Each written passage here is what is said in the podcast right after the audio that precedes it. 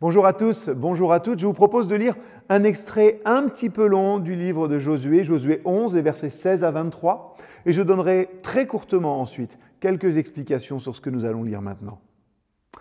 Josué conquit tout le pays, la région montagneuse, la région méridionale, la région de Goshen, le bas pays, la vallée du Jourdain, ainsi que la région des montagnes et de plaines du nord.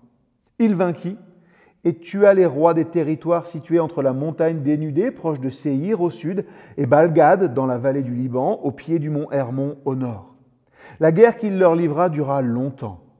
Seuls les Hivites résidant à Gabaon firent la paix avec les Israélites.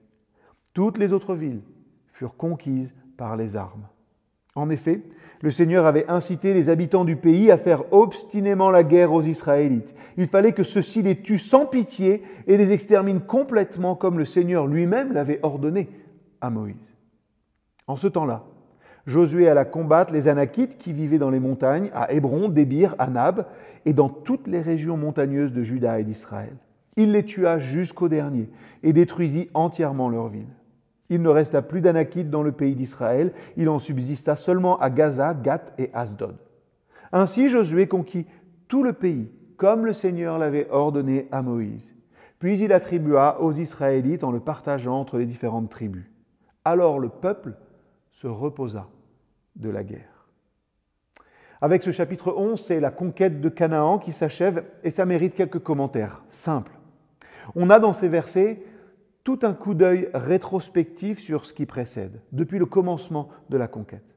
Et on nous rappelle quelques points centraux. Au verset 20, l'iniquité, la méchanceté, comme on l'a vu dimanche, de ces peuples était telle que la justice divine ne pouvait pas ne pas s'exercer contre eux. Comme il eût été de leur intérêt finalement de s'allier avec les Israélites, ou de moins de ne pas leur résister, Dieu voulut que, eh bien, malgré la supériorité évidente d'Israël, il s'engage dans la lutte avec son peuple, pour que, eh ce peuple soit l'instrument de sa justice et qu'il exécute jusqu'au bout, c'est vrai, la sentence d'extermination prononcée contre eux.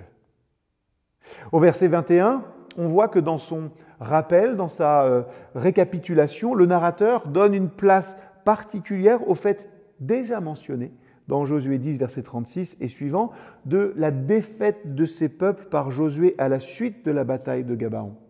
Leur destruction devait être mentionnée à part. Pourquoi? Parce que la description de leur taille extraordinaire, hein, c'était justement ce qui avait effrayé le peuple lors du retour des espions. Et il importait qu'Israël pût constater que la promesse de l'Éternel qu'il avait donnée à Moïse avait reçu son entier accomplissement. Voilà comment se termine la conquête de la terre de Canaan proprement dite. Elle avait nécessité, deux grandes batailles, une au nord, une autre au sud, celle de Gabaon, qui avait livré à Israël la partie méridionale du pays, l'autre au nord, celle du lac Mérom, qui lui avait livré la partie septentrionale. Et il va sans dire que ce n'était là, à ce moment-là, qu'une prise de possession générale, et à bien des égards provisoire qui devrait être complété et affermi dans la suite. Peut-être que vous aussi, comme moi, vous avez déjà remporté de grandes victoires et le pays, il est là, vous l'avez conquis. Mais c'est une conquête qui doit sans cesse être affermie, consolidée, en comptant toujours sur l'Éternel. À bientôt.